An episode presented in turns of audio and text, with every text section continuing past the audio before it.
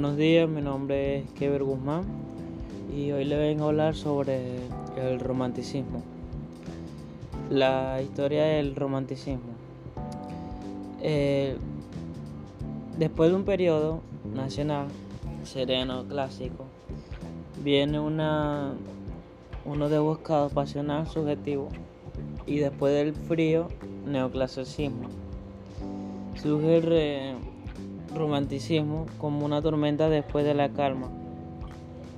El romanticismo se origina paralelamente en Alemania y el Reino Unido, cuando un grupo de gente, varios pintas, deciden que ya están hartas de tanto nacionalismo e ilustración. El mundo es más bien eh,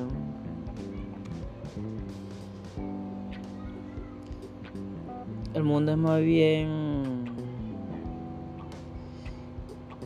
eh, lo contrario, irracional. No es sereno ni intelectual. Más bien está lleno de sentimientos de imperfecciones y ahí está la gracia. Vuelve así ese barroco, gusto por el drama y se y si es con violencia, mejor que mejor guerras, locuras, muertes. Además no está mal en enderezarlo con un poco del erotismo. La libertad individual es hora lo importante y cada uno tiene su propia forma de buscarla. Muy pronto esta idea se extiende por toda Europa. El primer movimiento cultural en hacerlo y cada país tendrá su particular forma de romanticismo que se proyecta a su vez en distintas disciplinas artísticas. El subjetivismo es un rasgo intrínseco al movimiento. El yo es lo que importa y no es científica universalidad de la ilustración. En este sentido se salta la personalidad individual y por consiguiente la originalidad de cada persona debe mostrar eh, lo que la hace única. Se empieza a valorar las tradiciones nacionales con sus respectivas épocas pasadas de esplendor. Si aquí empieza el nacionalismo en Europa. Es por eso que nace un culto de la Edad Media, o mejor aún, sus ruinas. Esto incluye temáticas como el ciclo artúrico o sagas de la mitología nórdica.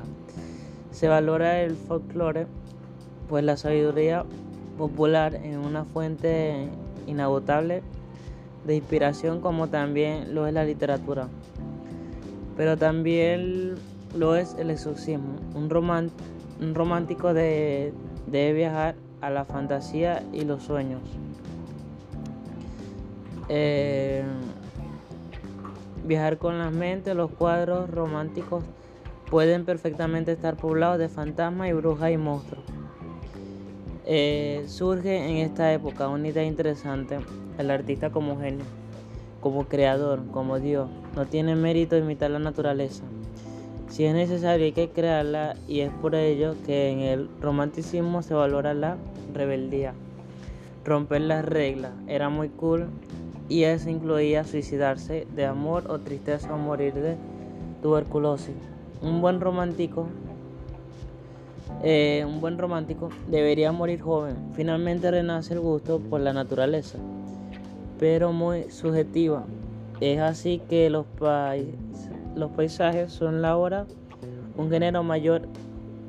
No interesan de descripciones topográficas, sino mostrar emociones humanas a través de dos vertientes principales, los pintorescos y lo sublime. Eh, gracias por su atención.